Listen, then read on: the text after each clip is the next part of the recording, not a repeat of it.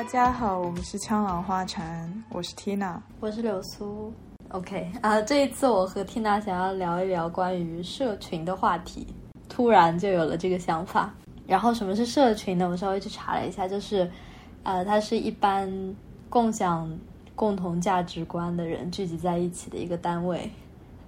然后如果是以街区组成的地方组织的话，又叫社区。但我们要聊的是一个关于网络社区的这么一个社群，然后我们基本上就挑了我们比较熟知的几个 A P P 吧，就像小红书啊、大众点评啊、豆瓣啊、B 站啊和知乎，还有论坛这些方面来聊一聊我们对社群的看法。嗯。啊你来说说吧。你既然之前说你好像被小红书严重影响了生活，我最近被小红书严重影响。其实小红书就是最开始火爆的时候，我是没有成为它的用户的，因为我是一个很 反消费主义的人。然后那个时候，我觉得小红书那种对时尚啊，或者就是非常女孩子气的关注关注点，让我感觉是很没意思的。所以我当时甚至没想过要去尝试这个软件。对对对，小红书一开始给我的感觉也是，就是推荐美妆产品或者是推荐服装搭配的这么一个 A P P 呢。具体的到底是以什么契机我开始使用，我其实记不大清楚了。但是一定是在我。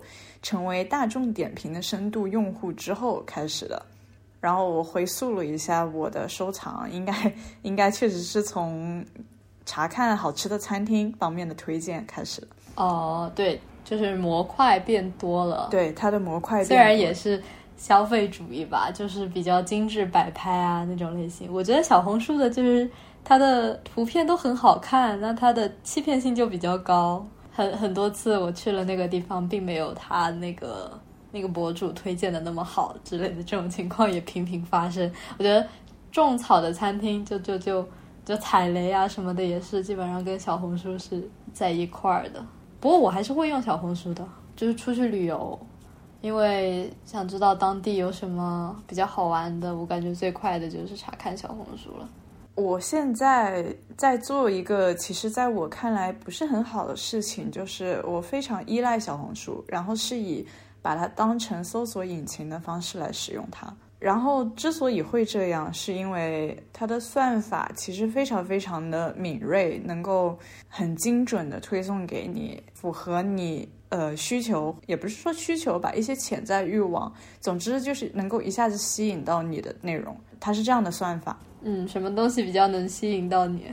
呃，我一开始是看推荐餐厅，现在在看的主要变成了饮食控制方面的东西了。哦哦，我还在在小红书上看到过，就是如何瘦身体的某个部位，或者是舞蹈指南的视频。对对对对对，就是很多这个方面的。就是它其实跟我一开始的取向是吻合的，大方向上面，但是逐渐被缩小到了一个具体的东西、具体的意识形态上，就是瘦身。因为他推荐给我太多饮食控制相关，就一开始是饮食，然后后面变成了饮食控制。可能我刚开始点开了一两个这样的帖子，但是它随之就可以推送越来越多，然后我就浏览到越来越多这相关的资讯。我我也于是就开始关注到了这个话题。它有好的一面吧，就是我觉得比起以前，我现在对于营养学的知识了解的更多了。但是不好的一面呢，是小红书它毕竟。虽然我把它当做搜索引擎来用，但是它的信息量、内容质量其实并没有那么高，也没有那么纯粹。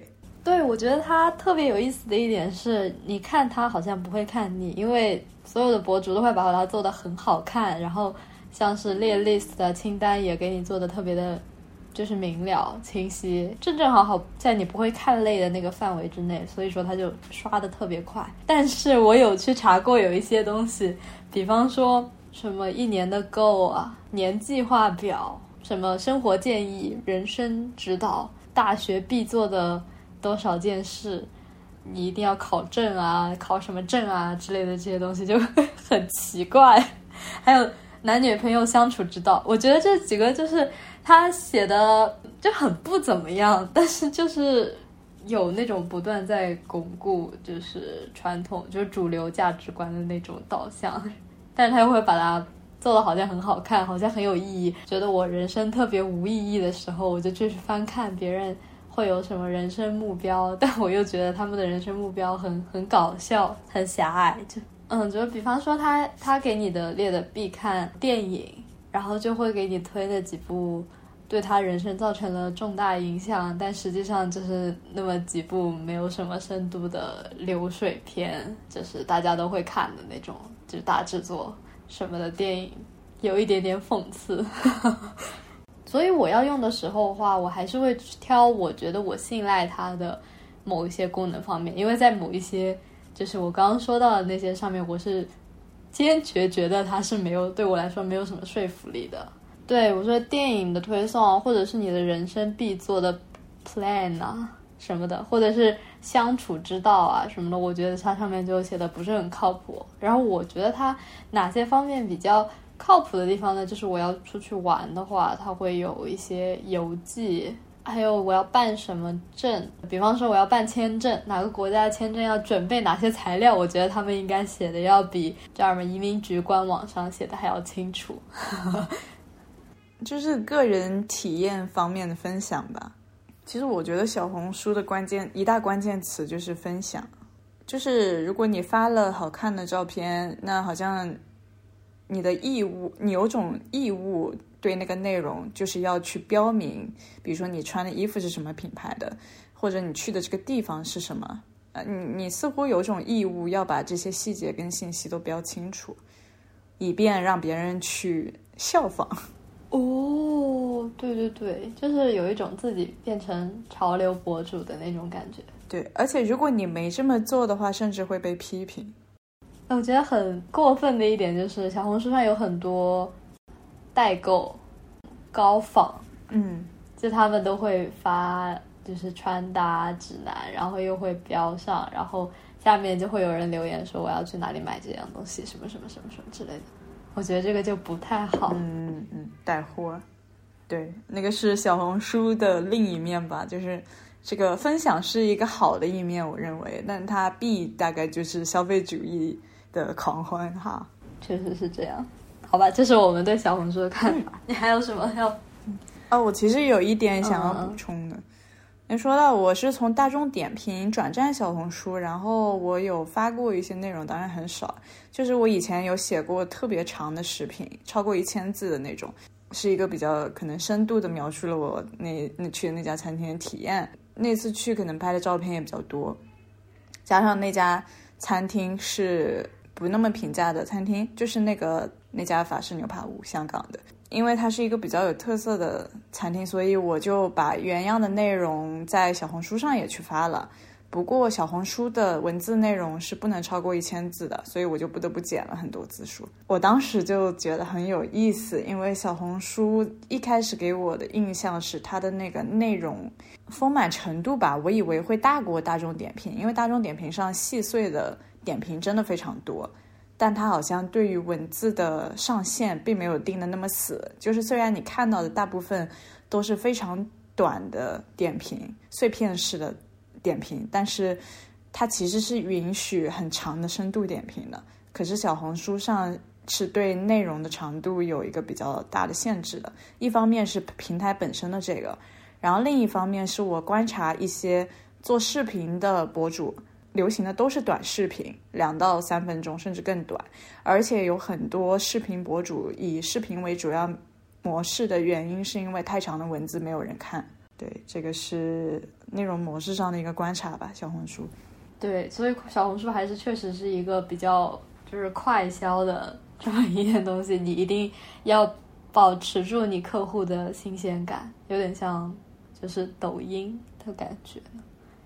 其实有一点，我觉得是批批评我自己的吧。作为一个电子产品用户，我最近非常沉迷小红书。有一有有一方面就是，我在没有事情干、没有目的的时候，我也会去打开小红书，因为我清楚这上面内容是刷不完的。就它的内容真的非常非常多。哦，你这不和就是 就是那种无聊的时候刷了一天手机，然后变得更无聊的那种情况差不多吗？差不多，但是我感觉吧。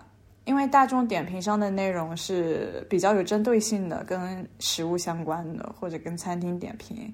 然后它虽然内容也很多，但是主题相对比较单一吧。所以我大众点评是会选你。呃，也就想说小红书会比大众点评有就是更无密呃无目的性一点，就是你可以散漫对，更适合冲浪。对。大众点评确实是我一打开就是我要去吃什么，然后当机立断、目标性很强的，我要选个餐厅，然后就去下馆子。这样，我觉得这是比较好的。我我想，我如果现实生活中处于一个对于其他的事情比较高效，就有事情做的时候，比较集中在做事儿的时候，我是不会这样刷小红书的。但因为我现在 正处于期末逃避写论文的那种拖延状态。所以我就很依赖小红书，这个其实是一个现实中的一个问题，反映到了我对于这个软件的使用上。我觉得我最近不想学习的时候，都在刷豆瓣和 B 站。你以前也是刷？呃，你以前是刷什么的？在刷小红书之前的话，微博、豆瓣、B 站。我觉得你还是一个就是挺泛的用户，就基本上所有的社群你都会开个账号，然后。去刷刷刷之类的。呃，对，是的。我想想，我初我初三到高中大概两三年的样子，嗯，是知乎的深度用户。哦，我也是。我在这边有记到，就是我的知乎是高中和初中疯狂使用的时候。就一开始知乎的用户当中高知比较多，因为他们都是用那个嗯邀请码开始成为用户的。那个时候还是很学术讨论的一个社群，然后我记得我初中的时候很喜欢看生物学相关的东西，我现在一点都回忆不起来了。包括我高中后来也没有去学生物，但是我初中的时候很很痴迷这个，虽然我屁都看不懂，但是我当时就看了很多专业性很强的一些问答。在知乎上面，呃，我是刚好赶上了他的那个内测结束，开始开放名额，但是像我这样子泛用户用的还不多的时候，就是成为他用户的一员了。所以我当时看到的知乎是这样的面貌。到后来，我认为知乎开始就是逐步走到像今天这样子，相对比较日常，更多的没有营不太有营养的问答，开始是情感话题的讨论。哦，那我可能比你要稍微晚一点点。我感觉我进去的时候就是大片量的体体验型。我可能我高中的时候用的真的比较多吧，就高中的时候进去就是上课的时候无聊就会刷知乎故事会，就是让生活有趣一点。然后他们的体验类呢，我记得我当时刷的最多就是上什么什么大学是什么什么样的体验，有帮助到我择校，因为。学校这个东西真的是要你就是在里面待过的人说的嘛？不过还是挺片面的，其实就有蛮多吃不到葡萄说葡萄酸的现象。对，因为你真成功了，或者你考上了某个学校，或者你觉得你的申请收到了很多 offer 的话，你好像可能不会再到知乎上去焦虑的找这些问题啊之类的。所以你在那边就这些问题逃下来的，都是那种在焦虑等待 offer 的那些同学。但我也经常就是查到在那儿也有学习的话题，比方说像一些哲学命题，就是大家对于哲学家的观念是怎么理解的。但现在我们这些人都会转到 B 站去，B 站成为了我们新的学习基地。关于一些学术术语的讨论，我感觉现在可能就是 B 站做的会比知乎要好。然后就有很多关于时事的讨论，我觉得就是最没有营养的了。就是你对这个人怎么怎么看，或者你对这件事情怎么怎么看，然后你就会看到下面在喷口水战。对，就是后来知道了这些事实都会被曲解，然后什么人的形象在网络上都会被抨击或者是洗白，然后就渐渐就不看知乎了。知乎我不用的原因是，是因为它会刷碗，而是因为它的算法其实给你推送的内容非常的单一，就是它只会推送你过去点开的那些东西，就不会有新的东西。那其实你如果一直是这样，你会腻的。但小红书那个是，它可以推送给你基于你过去兴趣的东西，但是又会有一些新的，完全截然不同的。对，它就是有一点，有一点偏差。对你不能完全。一样，还蛮好玩的这个算法。我也是有段时间被他推情感问题推烦了，然后然后就没有怎么再看了，就只有我需要去查什么的时候才会去。呃，还有一个小红书较为吸引我的原因，可能是因为它的女性用户比较多。虽然我看了非常多的小红书帖子以及它底下的评论以后，对所谓的女性社群整体的氛围有了一些新的理解，甚至有了一些负面的印象。就是真的有一些呃婚姻故事啊，或者情感故事啊，底下叽叽喳喳的，你你你你想象到的那个画面，其实还挺。吵闹的，或者就是很很很符合一个刻板印象，就这么说吧。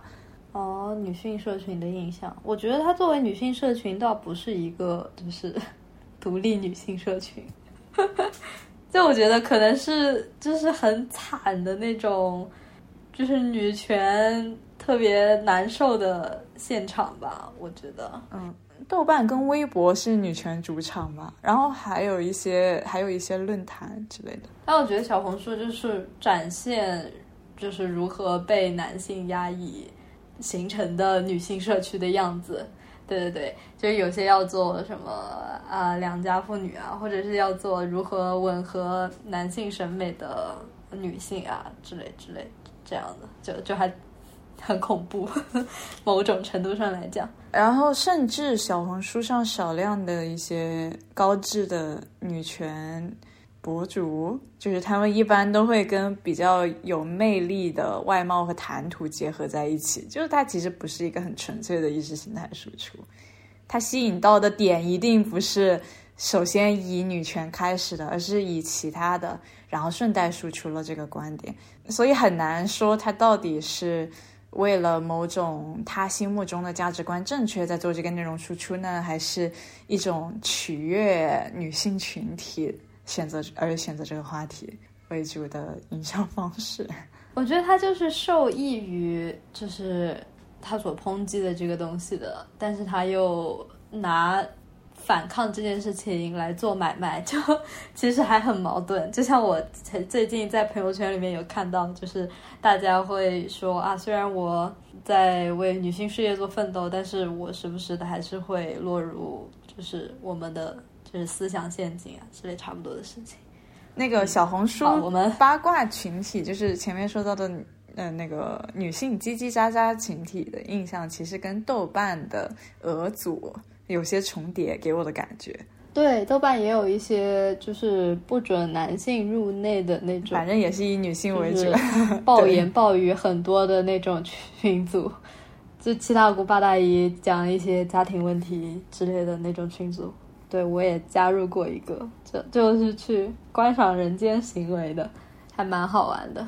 我们刚才连带的讲到了，嗯，大众点评吧，然后知乎也差不多，嗯，那讲豆瓣吧。其实大众点评没有太多什么可讲的。首先，往期 我我已经夹带私货挺多了。对对对对对，我们已经讲过大众点评很多了。但我觉得大众点评还是做的要比 OpenRice 要好的，就是香港这里的一个食品软件。我觉得这个是技术差距，有一说一。对对对，可能是技术上的差距。我开始用大众点评一个非常重要的原因，是因为它的那个用户界面很友好。我觉得这种软件要发展起来，它要有很大的用户基础。它才能保证它的公正，因为我看到大众点评就是评论香港餐厅的那些评论，我觉得都不是很公正，要么就是被那种刷出来的超级好评，然后超级贵，然后就是专门宰大陆用户过来吃那种很贵但是也一般般的那种食物的，可能就是因为香港人这么多人吃的东西，但是他们并不用大众点评，不评价，就就产生了这样差异。嗯，我找香港的餐厅，我会先在那个 Instagram 上面，还有 OpenRice 上面先找到感兴趣的，然后我再会在大众点评查。就大众点评不是我在香港选餐厅的时候第一个使用的搜索软件，但是我一定会在上面留下我的评价。嘿嘿 你是优质大众点评用户哦。说到有一个跟大众点评很类似的，我最近用到的软件，天哪，我觉得听起来都像在打广告。呃，那个软件叫 Mars，是我在杭州看到了一家很有意思的棒球美式餐吧的时候，了解到这个这个这个餐厅在这个软件上有它的介绍界面，然后所以我去下了，就是我在一个小众餐厅里面，呃，了解到了这个小众软件，然后去下了这个小众软件来试了一下，感觉也挺有意思的。我知道这个软件，我之前有用过，要查就是上海有什么像展览啊，最近有什么活动啊，周末要去哪里玩，有什么推荐啊这样的。但我觉得它还是少了点，就对对，它的用户体量是完全不及大众点评的。对，但是它的界面设置都很优化，就就比较清爽，然后图片也很高清，就让你用的很舒服。但是它的内容就就还是少了点，就没有很丰富。我觉得主要是数量少吧，它的内容相对质量，我觉得平均水平其实还是不错的。质量还是挺高，就是数量比较少，可能就是讲究质量，然后数量就变少了吧？不知道它的运营团队是什么样子的。因为在里面的餐厅，就是如果你要登记的话，感觉相对来讲门槛会比或者过程会比大众点评要困难一点点，就是做更优质的推荐，不是零零散散的推荐。就是如果你不是一个达到某种标准的餐厅，你就不会出现在，你就根本不会成为他承认的商户。然后我发了一些内容在那个叫做 Mars 的软件上面，我发现我在 Mars 上发的内容浏览度要远高于我在大众点评上发的一样的内容。真的吗？意外呢？但 Mars 应该不像是社群吧？它会有交流互动的那种关系吗？跟你的用户？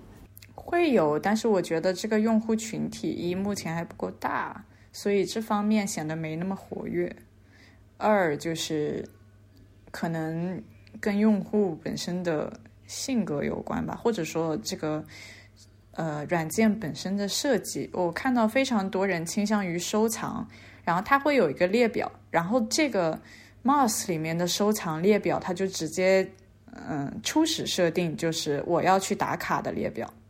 就大众点评的收藏夹呢，是叫做收藏夹，但是我把大众点评的收藏夹用成了我要去打卡的餐厅，就是把它用成了这种功能，但不一定所有人都把收藏夹当成这样的东西。可是 Moss 它的本身就是用于收藏你想要去打卡的地方，以打卡为主要目的的。而且我记得，我记得它应该是短期的，我记得他当时推荐我的是让我周末去或者这个月去之类的，就不是一个长期的，所以它呃。它的就是打卡设定应该是吻合它这个就是产品目标的，不过我觉得它这样的话就应该做不成社群，就是一起活动、集体活动。嗯，可能还是倾向于个人的娱乐选择吧。我觉得有点像是那个豆瓣同城的那个栏目。对对对，有点像同城推荐这样的东西。好，那我们聊豆瓣吧。我觉得豆瓣还是发展比较完全的，因为它。毕竟已经很久了。豆瓣其实不是一个热门平台呢。豆瓣是一个热门平台了吧？它被标榜为文艺青年的主导社群。哎，我觉得它挺成熟的，但是它的定位是非常傲娇的，就是它拒绝成为某种流行。包括它的用户也是一种有有一种态度在里面的，就是一般一一边吐槽这个豆瓣的运营。然后一边又尽可能去支持它能够运营下去，很好玩的一个关系。我我感觉大概是，呃，背后的运营团体跟实实际用户连接较为紧密的一个社群。对，还是比较支持它的，因为知道它其实运营应该比较困难。然后它在像书单和影单方面也是有向政府低头的，有一些。就没有上去，或者是主流电影不给评分啊这种机制什么的。不过它，我觉得主要就是三部分吧，有啊有很多，就是基本上就是文化产品集合，然后大家写评论打星，然后让它成为社群的是它的小组功能，因为小组有很多小组，就比方说组队旅游啊、游戏啊、宠物啊、八卦，然后小资或者是戏剧。有些小组它之后发展出了自己的社群，就是变成了独立的社群了。比如说一开始下厨房那个软件，其实一开始是一个呃豆瓣的小组来的，后来他自立门户又做了软件，好像那个软件还不错呢，我一直都在用那个软件做饭。哇，我用过一段时间。嗯，就整体就还挺好的，就很实用，图片也很详尽，还有很多做法。哎，但是我不知道它是从小组发展过来的，这样还。蛮好哦，豆瓣里面有非常多的技术型用户。啥叫技术型用户？呃，就是本身有编程基础的人，可以自己做出产品来的。哦，这个一点和那个游戏论坛很像，因为 游戏大家就是用爱发电，程序员也比较多，设计一个 APP，然后供大家下载。这样，你用过哪些功能？小组里的？其实我有一个小组，诶，你居然有一个小组，但是。好像在那个小组里面的人一只手数得过来吧，真的是一个超级冷门的小组。是我初中的时候很喜欢一款叫做 Manyland 的网页游戏，它是一个像素风的网页游戏，然后自由度非常的高，就是你可以在里面随便画东西。然后你画出来有点神笔马良的感觉，你画出来的东西，你可以在那个游戏里面去给它做一些设置，让它有某种功能。反正自由度真的真的很高，但是有一定的技术性吧。我那个时候其实比较小，呃，它它是一个全英文的社群，然后在对那个游戏一网页游本身是个很大的社群，其实，然后呃，我觉得我。技术其实一直没有过关，就是我有试试着去看那个网页本身的一些指导，但是我其实最后还是没怎么搞懂、研究透这个东西怎么玩。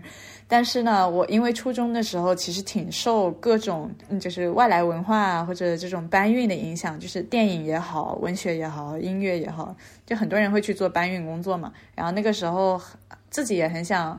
试着做这种事情，就是去做一个社群中的贡献者。然后我当时就其实挺想搬运那个页游相关的资讯，嗯，因为我在那段时期是豆瓣的重度用户，所以我在豆瓣上成立了一个这个网页游戏的小组，但是最后并没有，并没有做什么进展，并没有发展起来。对，我觉得这小组其实有一点点像。就是一个群，然后有个群主。其实我觉得这类的东西，它有点像公共性质更强的博客。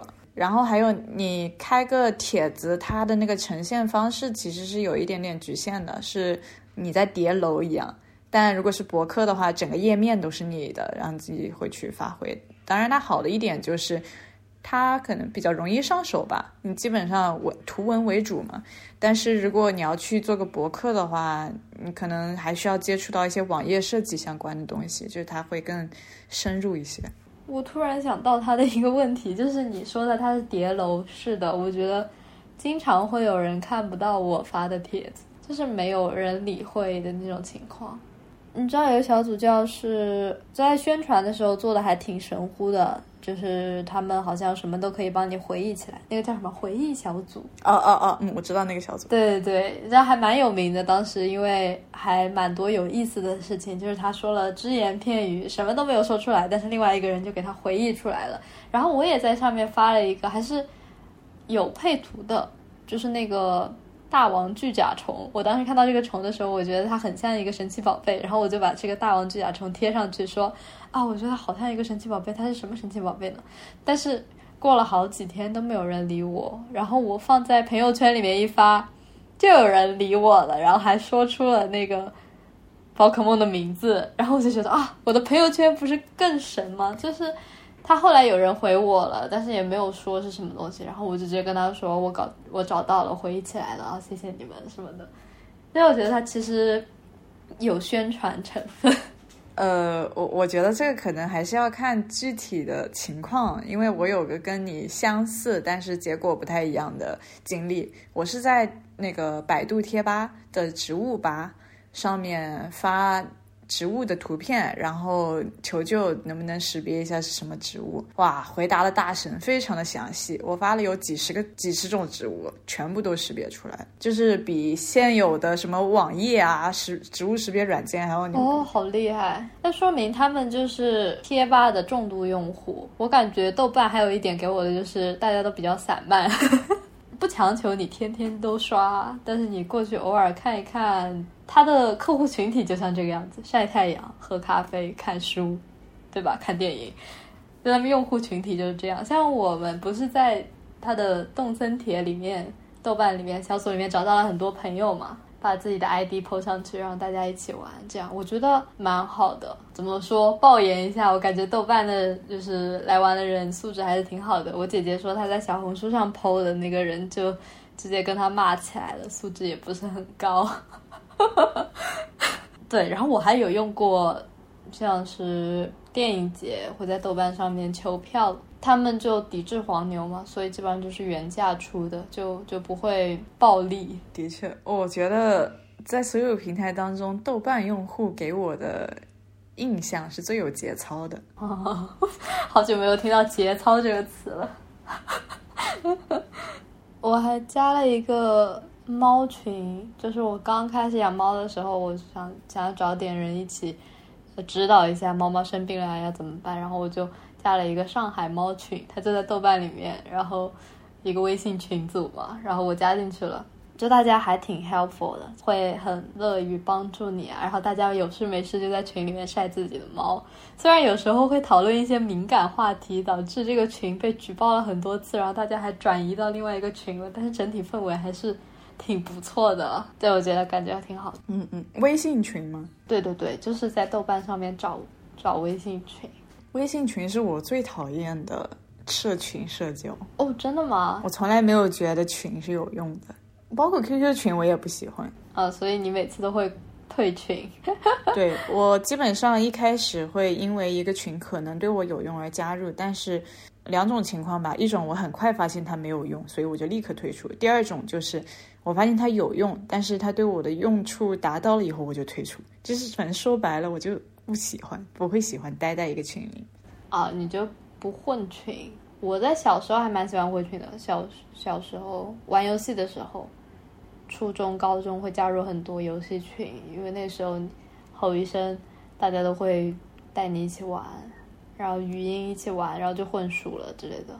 我我非常不擅长和就是这种素未相识、从来没有见过面的陌生人交流。可是你不是也玩游戏吗？你说你玩 FF 十，嗯，我高中的时候接触了一段时间 FF 十四，然后甚至还是萌新阶段的时候加入了一个公会，然后作为游戏小白在那个公会里面，大概可能在里面深度的待了一个月左右吧。哦，对啊，深度待不就有公会，然后有 YY 群组，或者是有。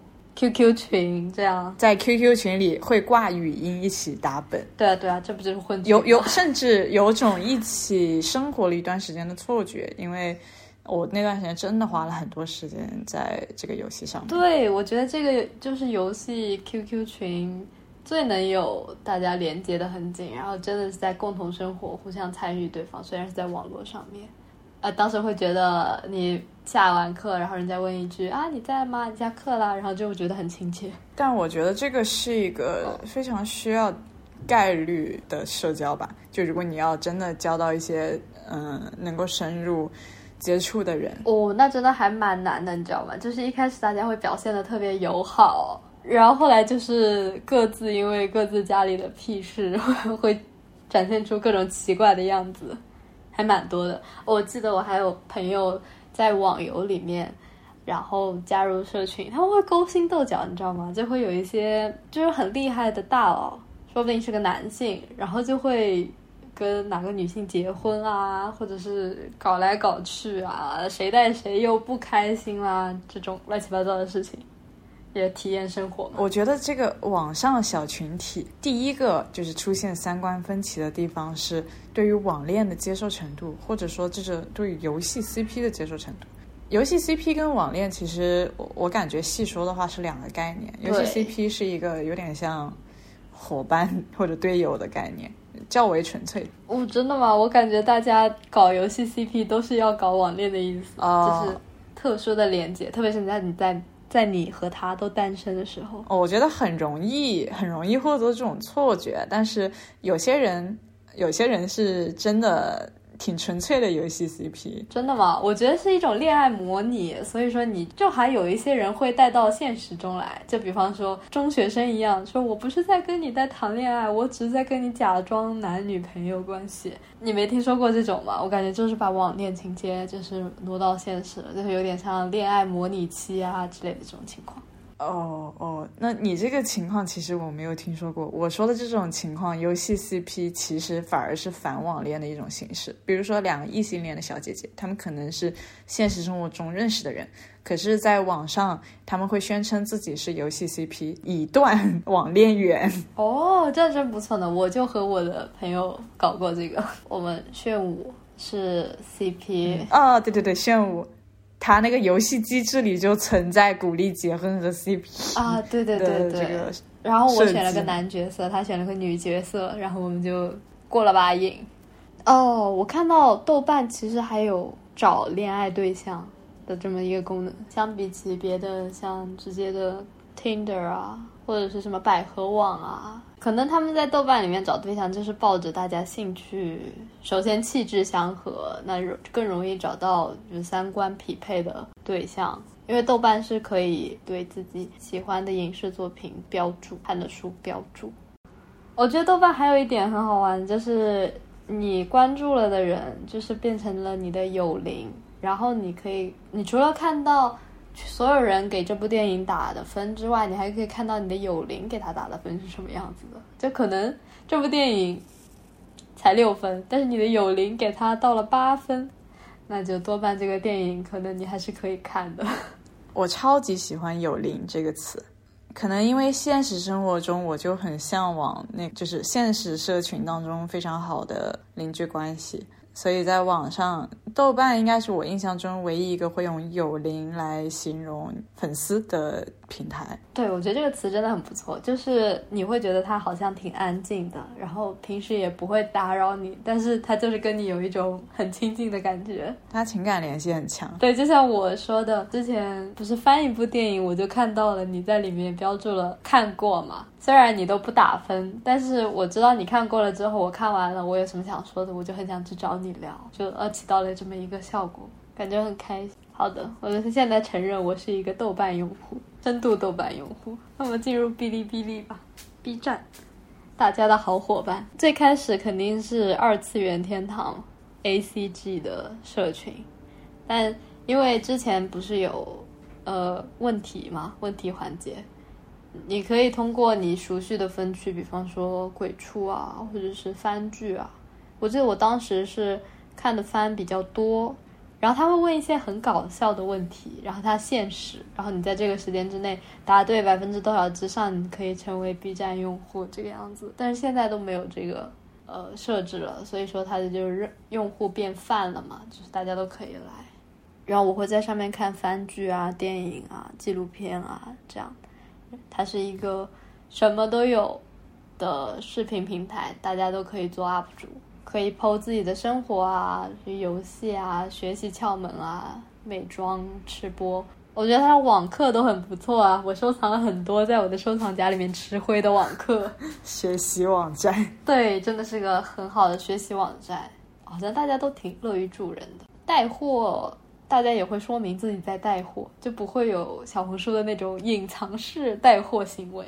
我觉得小红书更商业氛围一些，相比 B 站，可能因为 B 站的 鬼畜和番剧这这方面就是氛围调节的比较好，就在这个方面，它真的跟带货没有多大关系。就它有跟带货基本上可以完全脱开关系的模模板块，美妆板块只是它相相对热门，但是也也不能说主导的一个板块吧。只就是个人创作会比较多一些。它美妆板块其实也是教你怎么化妆，就还蛮诚恳的。基本上，我最近一直有在看它的解压视频，我在最近迷上了草缸，就是那种养虾、养鱼、养蜗牛、养草的那种草缸，我觉得看的特别的舒心。因为养这个东西，你是一个很考验你的耐力和细细心的一个东西。我感觉我以前可能是一个不耐烦的人，但我现在特别想尝试这种，呃，每天都要精心照料，或者是每个月都要仔细观察的这样的活动。但我现在就是正在学习当中。还有动物视频，我关注了一个俄国人，他养了一只狐狸。我最近看他撸狐狸，就撸的好开心哦，就很有脾气的那只狐狸。整体来说就比较轻松愉快。嗯，还有就是一些人去赶海，我之前有跟你说，我想我想去赶海。大庆是吧？我在小红书上 follow 了他。哦，你在小红书上看到了他，我是在 B 站上看他，然后就是很质朴的口音，然后去给你找各种螃蟹啊、螺啊，或者是蛏子啊什么的给你扒出来，然后哦就很有很有意思。因为他们这种就比较有经验嘛，然后就看到某个地方，可能你什么都看不出来，但是就能发现一只动物在那里。但我们就不行，然后有一种代入感，就感觉我也可以发现，我也可以去，我想去这种感觉。诶，大庆的视频其实有一种人跟自然相处的很和谐的感觉，让我感觉非常的奇妙。因为他其实捡到那些东西，他也会捏它们或者打趣啊什么的，可是好像大家。就你能够感觉到他本人对自然的一种尊重和敬畏吧。呃，相比之下，之前有好像谁敲那个海龟的头用拖鞋，那那个就就全网黑。我觉得关于动物这一点还是蛮容易触到大家的怒点的。像大庆赶海这种，就有一种人与蜜蜂的那种感觉，就是互利共赢。你为它提供住所，它为你提供蜂蜜。然后如果你们超越了某一种。界限的话，你们的关系就处不好了，这样的感觉。因为你知道多少量的啊海洋生物回到海里之后，它可以继续他们的物种生活。这样，我最近不是在看那个 Ocean 的那个纪录片嘛？海洋是一个很残酷的地方，所有的海鸟在那吃海龟什么的。但是它只有只要有千分之一的海龟回到海里，那它就可以延续下去。然后这就是自然。嗯，如果人对自然过度干涉的话，肯定会被全网黑呀。不过我感觉 B 站最近就是就是综艺变多了，好像出来一个综艺分区，然后就会有很多追星的跑到这个社区来，然后以至于有很多原 B 站用户对此表示很不满，就因为如果人参与的越多，他炒的越火的话，政治监管就会来的比较快。呃，在现实生活中就是那个非法集中。对，嗯，而且他们会吵得很火热，你知道吗？偶像粉丝就会举报啊，举报来举报去啊，然后就整个社区就有点是很情绪化的群体。对，就微博嘛，就是 典型。对不起，因为我不是微博用户，所以我就嗯随随便便骂骂骂。呃，我在微博上面喜欢关注。发日常的一些人，就是我会去关注，没有什么人会去关注的那种人，就是是真的普普通通的用户。我关注了一个退休的高中老师，然后他女儿已经，他女儿比我还大，二十多岁，然后已经结婚了，移民在加拿大生活。然后他妈妈，也就是我关注的这个阿姨，五十多吧，应该挺会享受生活的，而且有把自己打扮的很好看，是浙江人。不是不是大城市，但是非常小资的一个阿姨。哦，他用微博，对他用微博分享自己的日常，然后他有拍摄和剪辑，但是又跟那个 vlog，虽然说也是 vlog，可是他在微博上面发，然后那个感觉就是跟想要有人来看的感觉不一样，他是真的。挺纯粹的在记录，而且他这个 vlog 可能是被他女儿带的开始玩的哦，那还感觉挺不错的。所以呢，他在微博上互动最多的就是和他女儿。我先关注了他，然后我又去关 关注了他的女儿。就这两个人可能完全不会想象，就是我不是一个僵尸号，我是一个真的跟他们素不相识的人，只是感兴趣别人是怎么生活，所以莫名其妙的关注了。对，这就是选择的区别呢。就是他没有在微信里面，就是提供了一个像你这样的人也可以关注到他们私生活的一个地方。我觉得还挺矛盾的，就这个地方，就微博啊，你有一种你不想让你周围的人看到，但是又想让别人看到的这种矛盾的心理。是个公共森林里的树洞。对对对，我我有时候问到我的朋友说啊，他在玩微博，好像是个微博的重度用户，那我问他。是什么的时候，他又不太愿意告诉我的样子啊！但是小红书的神奇算法就会把你的熟人也推送给你，因为你在小红书上刷到过熟人了。感觉挺神奇的。你就是微博的偷窥狂，我发现了。我不要说这么可怕，真没有，我没去骚扰别人的生活。嗯嗯，你就是喜欢观察人家生活，就是很普通。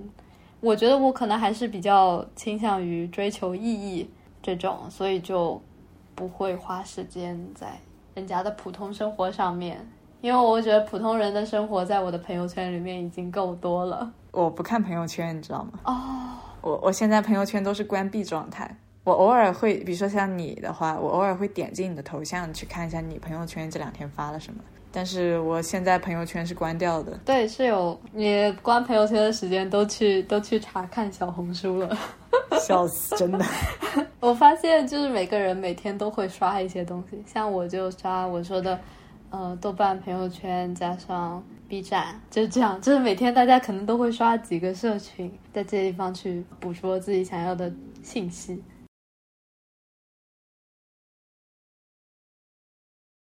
我觉得微博存在两个还挺不一样的群体，一个呢是积极的在宣扬一种意识形态的群体，就比如说不管是科普也好啊，女权也好啊，但还有一些就是像我关注的那个阿姨一样，岁月静好的安静的记录自己的日常，在这个公共森林的树洞里面。因为我突然想到，曾经有一个人提到他悄悄关注的。这跟我这个关注的这个阿姨差不多，她悄悄关注了一个老爷爷，就是年纪也比较大，在微博上面就发发文字，好像像日记一样，可能发自己跟老伴呃的一些相处细节之类的。他就是反正只看看这个人每天发什么，但是也不会去评论互动什么。直到有一天过年的时候吧。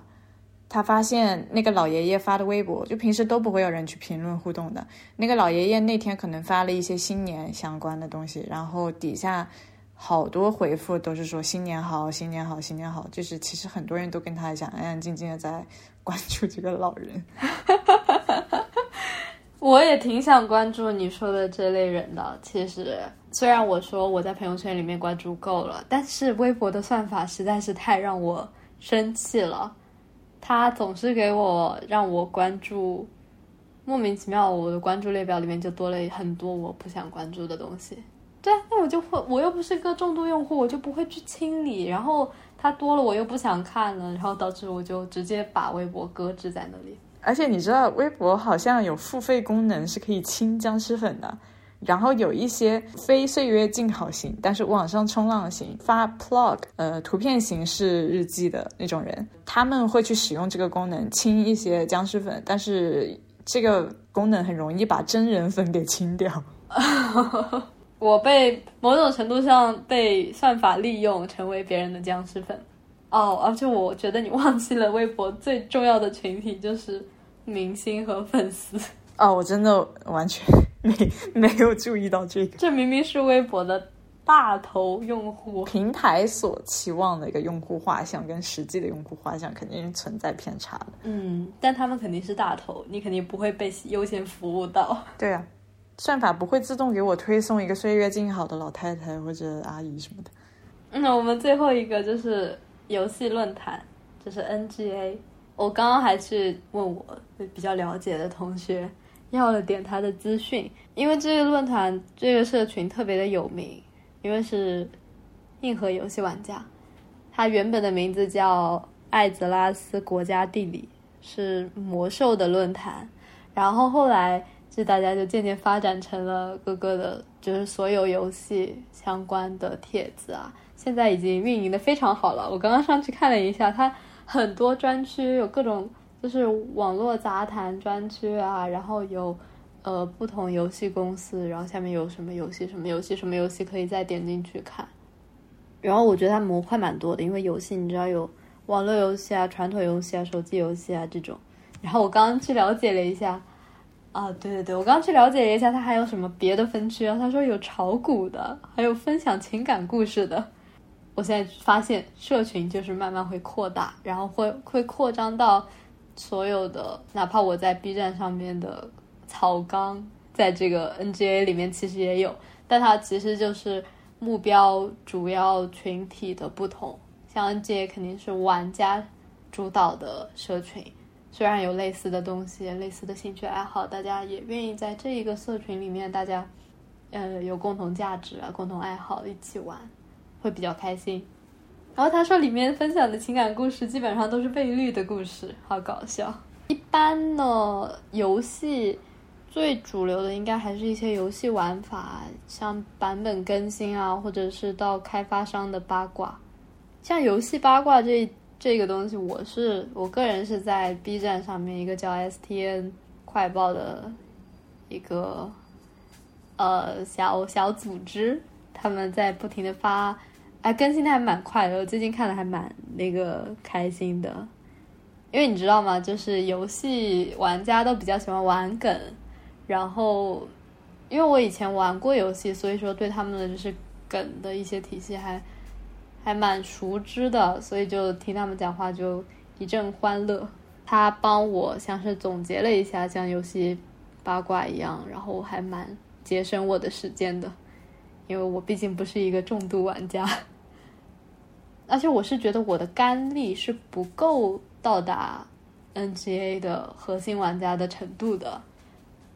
就拿动森举例吧，我们俩不都是在豆瓣上面有，比方说那个钓鱼的时候，我们就开了帖子说他有哪些礼物。但是你在 NGA 上面会发现，很多人就是超级详细的给你列列的清清楚楚，就是会很快，他们特别快。然后他们的程序员，我觉得也是比较多的，毕竟玩游戏嘛。然后甚至他们还会给，呃，游戏写补丁，这样，就是比开发商还要再快一些。我觉得就比较厉害。然后我问他还有一些什么东西，他说还有一些奇怪的行为，比方说一到周五就开始发色图，然后还有一些黑话，比方说论坛里面男的叫五八，女的叫四二。然后我说为什么？然后他说因为之前性别调查下来，结果是男的是占比五十百分之五十八，女的占比百分之四十二。然后里面还有一个往事杂谈区叫马桶，因为里面的帖子过一段时间就会被冲水删掉，所以说就聊的比较开放。我觉得这个还挺好的，嗯，大家有一个自由开放的交流平台，虽然过一段时间它就会被删掉，有点像 Snapchat。但是一个群体的 Snapchat 的这种感觉，嗯，说实话，投入进去，投入到任何一个平台，任何一个呃社群，这是一种能力，我觉得，对，毕竟人的精力有限，嗯，真心喜欢上一件东西，确实可能是一种能力。好的，我觉得我们聊的差不多了，要不就到这儿。好的，就到这里。